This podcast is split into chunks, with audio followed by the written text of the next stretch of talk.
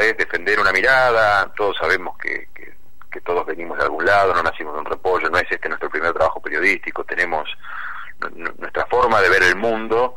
Eh, ahora, mentir para acomodar la realidad a esa forma de ver el mundo es, es muy grave, este, es como que no hay retorno, ¿no? Es decir, es muy, es muy difícil este, que, que después uno pueda bueno, no, se puede, de hecho en general te dan premios si lo haces, pero digo, sí, iba, el mismo iba a preguntar sobre eso, pero no sé Claro, sí, el mismo, el mismo periodista que publicó que Santiago estaba, lo habían visto en una fiesta del en el Bolsón pocos días después de que había desaparecido, que dijo que, este, que a lo mejor estaba escondido, una especie de autosecuestro escondido, una teoría del sacrificio este, entre los mapuches, se la mencionaba de esa forma, y que estaba escondido para, lograr algún tipo de rédito político a favor de la causa mapuche.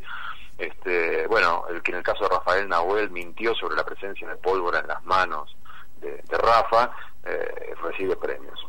Es cierto que recibe premios de una entidad que hoy goza con un enorme desprestigio dentro del periodismo, como el FOPEA, ¿no? Este, son muy pocos, es un sector muy concentrado, este, muy ligado a los, a los intereses tradicionales y más concentrados en, el país, los que todavía siguen aplaudiendo a, FOPEA. Eh, pero bueno, no, no deja de, de ser un dato, ¿no? A tener en cuenta que, que, encuentran su, este, su, espacio de, de regocijo este, quienes, quienes cumplen esa tarea.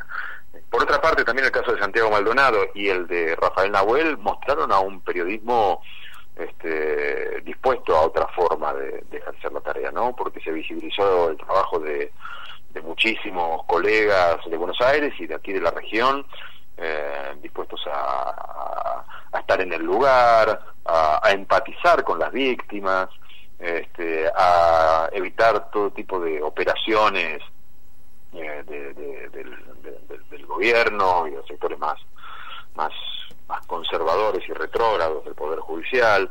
Eh, a mí me parece que, que, si por ejemplo, se visibilizó aquí en la zona el trabajo de la revista Cítrica, la revista Música, de los medios alternativos.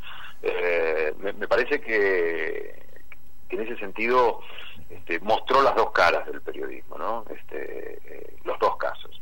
Y en relación a la, reacción social, sí fue muy diferente, ¿no?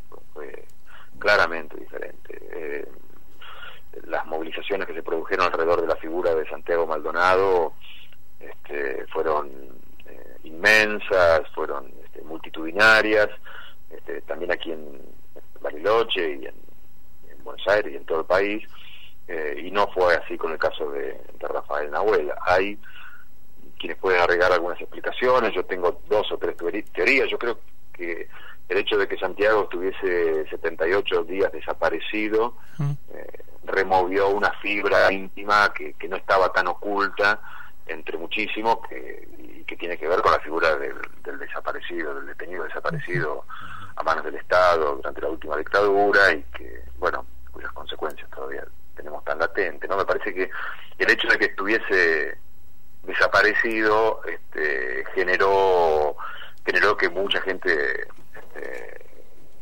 se, levantara y reclamara bajo la pregunta dónde está Santiago Maldonado, ¿no?